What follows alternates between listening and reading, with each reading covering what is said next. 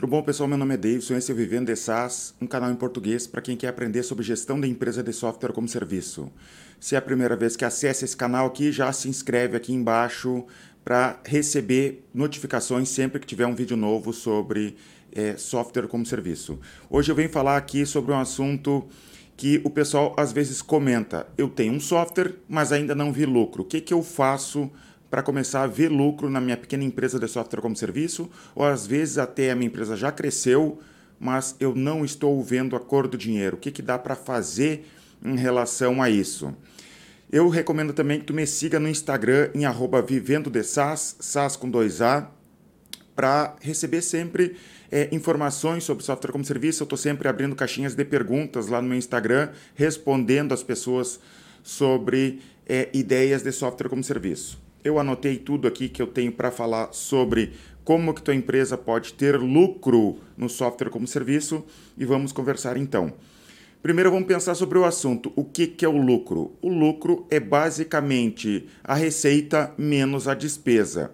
Se a, a, a receita menos a despesa está dando um valor positivo, tu está tendo lucro. É basicamente isso e a gente tem que pensar o que, que dá para fazer em relação a isso para começar a ter lucro. Então, vamos para o primeiro lado, né, que é a receita, como que tu está recebendo esse dinheiro, o que, que tu está fazendo para receber esse dinheiro. Tu está fazendo ligação fria, está conversando com clientes, está fazendo marketing, está investindo em propaganda paga, o que que tu está fazendo para captação de clientes.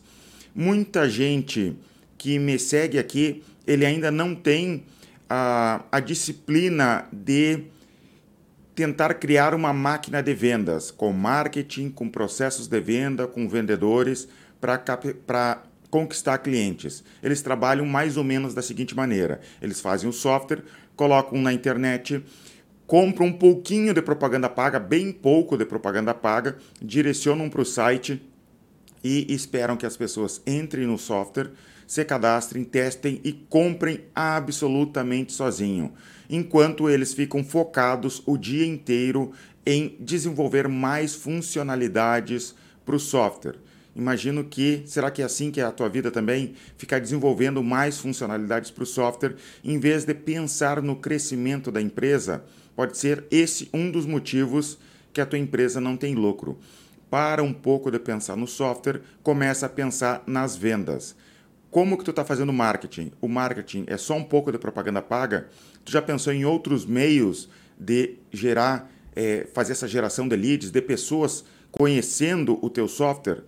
Pensa a tua empresa como uma loja. Essa loja está em algum lugar na cidade e tem pessoas passando na frente da loja. Quantas pessoas estão entrando no teu site diariamente? Quantas pessoas estão passando na frente da tua loja diariamente? Daí tem um vendedor. Esse vendedor está na porta da loja tentando trazer pessoas para dentro da loja. O equivalente também no software como serviço. As pessoas estão entrando no site, quantas dessas pessoas estão conversando com alguma pessoa, né, para de repente no futuro se tornar cliente o nível de vendas está ligado diretamente com o número de pessoas que tu vai falar todos os dias. Quanto mais pessoas tu falar sobre o teu software todos os dias, maior vai ser o número de vendas. Isso não tem como evitar. Fala com pessoas, tu vai ter mais vendas. Então, tu vai ter que de alguma maneira, ah, mas eu não queria vendedores, eu não queria, eu não gosto de vender, eu não, eu não me sinto bem vendendo. Cara, se tu tem uma empresa, tu quer ganhar dinheiro, tu vai ter que, de alguma maneira, vencer essas tuas barreiras mentais aí de, cara, eu não sou vendedor, eu não nasci para ser vendedor. Não existe isso. Tu tem um objetivo, tu vai fazer de tudo para esse objetivo ser alcançado, mesmo que isso te tire da zona de conforto. Se a tua zona de conforto é ficar na frente do computador escrevendo código, foge dessa zona de conforto, começa a ligar para as pessoas, usa a técnica milenar PPT, pega a porra do telefone e começa a ligar define, tu tem que ligar, digamos, para 50 empresas por dia. Tu pode dividir o teu dia, digamos, de manhã tu liga, de tarde tu programa, ou Ao contrário também, não tem problema. Como não, não, não importa como que tu vai fazer, mas tu tem que tentar ligar para 50 pessoas por dia. Ah, mas eu não vou conseguir falar com 50 pessoas. Tu não precisa necessariamente falar com 50 pessoas, até porque tu ligou para uma pessoa, ela te atendeu e tu conseguiu conversar com essa pessoa, tu vai demorar um tempão de repente conversando com ela e se tu conectar com umas quatro ou cinco pessoas de verdade, já foi o teu dia inteiro. Mas tu tem que tentar, no mínimo, falar com 50 pessoas, porque vai ter gente que não vai te atender, vai ter vezes que tu vai parar no que se chama gatekeeper, que é a secretária, alguém que não deixa tu chegar no decisor. Alguma coisa vai acontecer que tu não vai conseguir falar com a pessoa. A pessoa está ocupada, ela até te atende, mas não tem interesse. Então, põe a meta de 50 pessoas no mínimo por dia que tu vai ligar para tentar fazer essas vendas, tá? É assim que eu te, te, te digo que tu pode fazer para aumentar a receita da tua empresa. Aqui no meu canal tem vários vídeos que eu falo sobre estratégias de marketing, estratégias de venda. Dá uma olhada nos outros conteúdos que tem aqui. Até deixa um comentário aqui embaixo qual é o teu principal é, problema em relação à ligação para clientes? O que que tu não sabe em relação à ligação para clientes? Qual é o teu grande medo em relação a fazer o processo de ligação para clientes? Se tu tem esse problema, se é o teu problema, já comenta aqui embaixo. De repente eu faço um vídeo no futuro é, entrando a fundo sobre esses problemas que as pessoas têm em relação à ligação de pessoas, tá?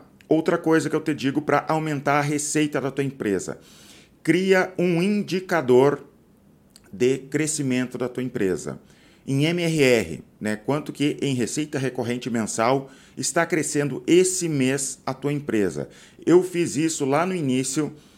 A gente tinha um software de cobrança, um software que a gente mesmo desenvolveu, e a gente, é, eu desenvolvi daí esse indicador que tinha na tela inicial do software, que a gente tinha que entrar para atender cliente, tinha que entrar para cadastrar um cliente novo, para cancelar cliente, toda vez a gente abria aquele software, na tela inicial tinha esse indicador de quanto a empresa estava crescendo naquele mês. E isso, né, trazer essa verdade a todo momento, isso dói. E justamente porque dói, faz tu ter alguma ação. Cara, estou 400 reais negativo esse mês. Eu tenho que fazer alguma coisa porque eu não quero aquele número sendo menor do que zero. Alguma coisa eu vou fazer. Então, cria esse indicador. Por exemplo, aqui a gente criou um novo canal de vendas há um ano, um ano e pouco atrás, aqui na nossa empresa.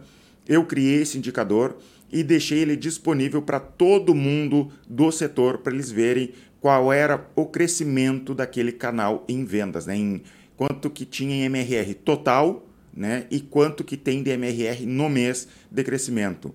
Isso empolga a equipe, eles sabem como que está. Se é, aquele número está ruim, todo mundo vai dar algum dar o sangue para de alguma maneira fazer aquele número no mínimo ser maior do que zero.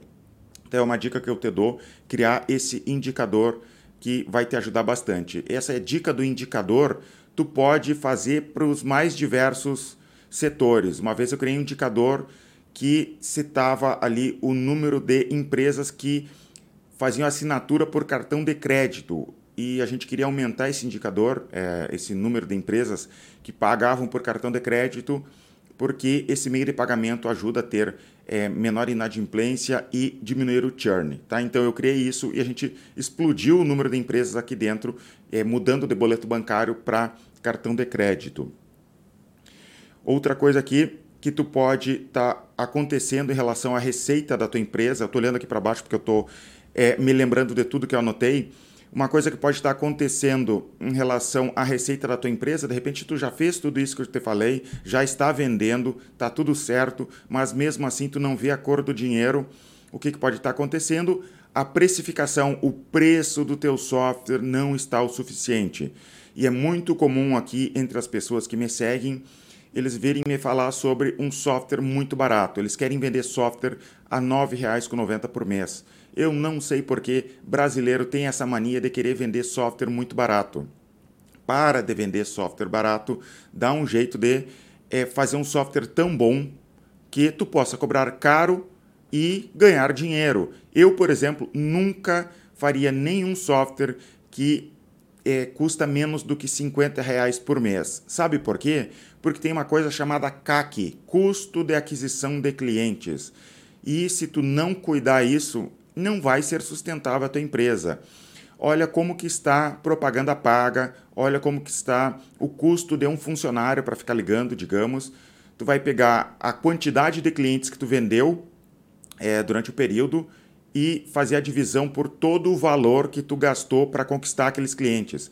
Inclui o valor de propaganda, de telefonia, o salário dos vendedores, incluindo todos os encargos trabalhistas dele, tá?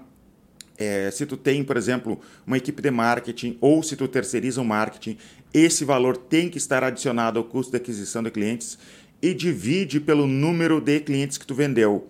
Muito provavelmente vai dar é um, vai dar um número tão alto que não está valendo a pena tu vender a R$19,90 por mês. Tu vai perceber que não vai valer a pena.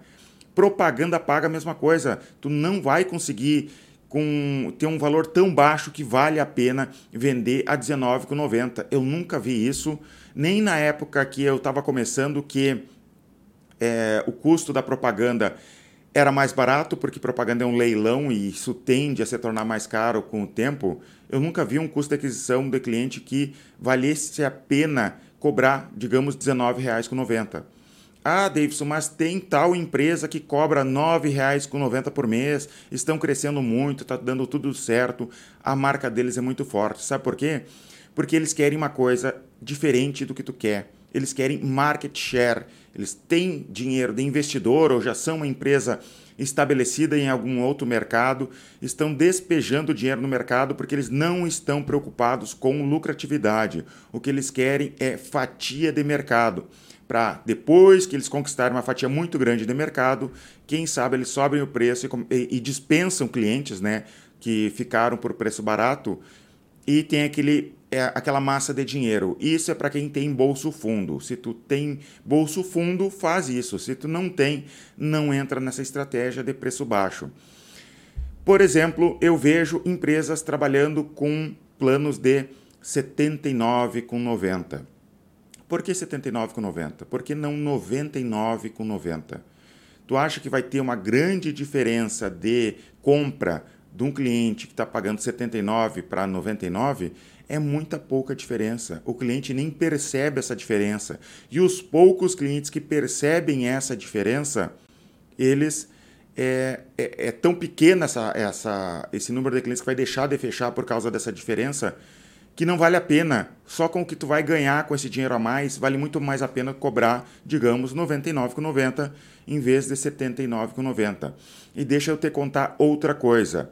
Quanto menor o preço, maior o churn. Tem estudos em relação a isso, né, de uma empresa americana chamada Profitwell, que fala. A gente já tinha percebido aqui internamente, é, no nosso dia a dia aqui, que cliente que chora preço é o cliente que mais é menos fica conosco. Então, quanto menor o preço, maior o churn. Tá? Isso não quer dizer também que tu vai vender, digamos, a mil reais por mês um, um, um software que valeria, digamos, cem reais por mês aí não vou ter churn. Vai ter churn também, mas quanto maior o preço, menor o churn. Isso é um, é um é, é, está diretamente ligado, tá? E já falei tudo sobre a receita, vamos falar agora sobre o quanto tu está ganhando, ou melhor, o quanto tu está pagando, né? Quanto que está saindo de despesa dentro da tua empresa. Como que tu está fazendo dentro da tua empresa? Comprou é, móveis novos, alugou uma empresa gigante, colocou outdoors pela cidade, colocou uma placa bonita na frente da tua empresa. O que, que tu está fazendo agora que tu está começando que tu não tem lucro? Será que o dinheiro que tu está gastando, tu realmente precisava gastar? Numa empresa de software como serviço, tu não precisa status, tu não precisa grandes coisas. Tu vai precisar de um software bom e conversar com clientes, tá? É basicamente isso. Tu pode fazer de casa, do teu escritório é, na tua casa, lá nos fundos da tua casa. Tu vai visitar o cliente. Não precisa grandes estruturas para te começar uma empresa de software como serviço. Então tu não precisa gastar tanto dinheiro assim para começar. Como que tu está fazendo aí na tua empresa? Outra coisa, tu está fazendo é, mistura do teu dinheiro pessoal com o dinheiro da empresa, não faz isso, não faz da tua empresa teu caixa eletrônico, qualquer coisinha. Preciso ir no supermercado, vou lá, pego um dinheiro, coloco no bolso e vou gastar. Eu tenho um amigo meu que ele é consultor de empresas e eu sei que ele estava dando consultoria para uma empresa uma vez e a, essa empresa tinha o marido e a esposa, os dois eram sócios na mesma empresa. E a esposa estava acostumada a ir na empresa, pegar dinheiro e ir para o supermercado ou fazer suas compras. E daí meu, o meu amigo esse que é consultor falou, olha, não dá para fazer assim, vocês têm que definir um prolabore certinho da empresa e todo mês pegar aquele dinheiro e vocês como pessoas físicas vão trabalhar da maneira correta. E a esposa, né, essa outra sócia, não gostou daquilo, ficou muito brava. Né, depois que o marido falou para a esposa, porque era o marido que estava fazendo a consultoria, estava né, recebendo a consultoria, ela não falou com o marido durante aquele dia, porque mexer com dinheiro dói. Eu sei que dói e as pessoas ficam alteradas quando está falando em relação ao dinheiro. Então, cedo, conversa com teus sócios em relação a isso, resolve isso, não tira dinheiro tá, da tua empresa mais do que tu definiu anteriormente. Não vai também é, definir um prolabore gigantesco quando tu está começando. Tá? Tu nem tem dinheiro ainda suficiente, já está é, carneando a empresa, pegando aquele dinheiro muito cedo. Então, organiza as finanças da tua empresa, organiza a tua vida pessoal antes de ficar dinheiro, pegando dinheiro à toa da tua empresa. Uma coisa que a gente fez aqui na empresa e funcionou muito todos os sócios aqui da empresa, a gente sempre definiu cedo quanto que a gente ia ganhar. A gente nunca pegou muito dinheiro para a vida pessoal, a gente sempre viveu vida modesta em relação ao que a gente já estava ganhando na empresa e pegava todo o dinheiro que sobrava ali e reinvestia na empresa. O nosso objetivo não é comprar carro novo. O nosso objetivo aqui sempre foi vamos fazer essa empresa crescer. E isso nos ajudou bastante é, reinvestir na empresa, a gente acreditava no crescimento da empresa. Não existe investimento melhor do que a minha própria empresa. Todo o dinheiro que a gente ganhava, a gente reinvestia e valeu muito a pena. Será que a bolsa de valores está dando mais retorno do que a minha própria empresa? Não está dando mais retorno que a minha própria empresa. Então a gente aquele dinheiro que iria para, digamos, para a bolsa de valores, vem para a empresa, para a empresa crescer. Claro que depois que tu já chegou a um patamar, a tua empresa já está dando lucro, está tudo funcionando, de repente tu vai querer é, direcionar esse dinheiro para outros investimentos, para não ficar dependente só da tua empresa. Mas no início, cara, é reinvestir o máximo de dinheiro no crescimento da tua empresa. Tua empresa muito provavelmente é teu melhor investimento hoje, muito melhor do que uma casa nova, do que um carro novo, do que bolsa de valores, do que qualquer coisa. A minha empresa é, não sei a tua, mas a minha empresa é. E se a tua empresa não é o teu melhor investimento, o que que tu está fazendo aí? Né? De repente, tu está gastando é, um tempo da tua vida que não precisava. Pega esse dinheiro, coloca nesse outro investimento e vai ganhar dinheiro. Porque essa tua empresa agora? Então, é isso que eu te falo em relação a como controlar as despesas da tua empresa. Despesa é que nem unha, tu tem que estar tá sempre cortando. Será que não tem nada que tu não possa cortar de despesa agora? Já aconteceu aqui durante todos esses anos aqui como empresário de ter momentos da vida que a gente percebeu que tinha um monte de coisa errada dentro da empresa, a gente parou tudo, é, reorganizou a empresa, cortou custos nos, nas mais diversas áreas, deu passo para trás, pra, é, deu dois passos para trás para dar dez passos para frente depois. Exemplo disso que aconteceu aqui conosco. Lá para o 2014 eu estava vendo que nossa propaganda paga não estava funcionando. O custo de aquisição de clientes estava nas alturas. Não estava mais dando certo. Eu não tinha montado a minha máquina de vendas ainda, não sabia o que fazer para minha empresa crescer. Chegava naquele teto ali e não ultrapassava o número de vendas, não tinha o que fazer eu cheguei a pensar que era o produto, então a gente parou tudo para redesenvolver o software. Eu demiti gente, a gente parou, eu zerei, a gente estava colocando 100 mil reais por mês em propaganda paga. Eu parei do dia para a noite aqueles 100 mil reais por mês, comecei a deixar na poupança ali aquele dinheiro durante um tempo para reorganizar a empresa. Eu queria reorganizar a empresa, pensar o que, que eu ia fazer. E durante, ficou mais ou menos um ano, eu juntei aquele dinheiro. E ficou um ano para a gente reorganizar a empresa. E graças a esse passo para trás que é, de, de, de controlar as despesas, que minha empresa começou a crescer muito depois, porque a gente parou de gastar dinheiro, olhou para dentro, começou a tentar entender ao máximo a empresa, o que, que precisava fazer, quais funcionários realmente estavam funcionando. É uma reorganização total. Doeu muito na época fazer isso, porque a, a empresa, por mais que não crescesse da maneira que eu queria, estava crescendo um pouquinho devagarzinho ali.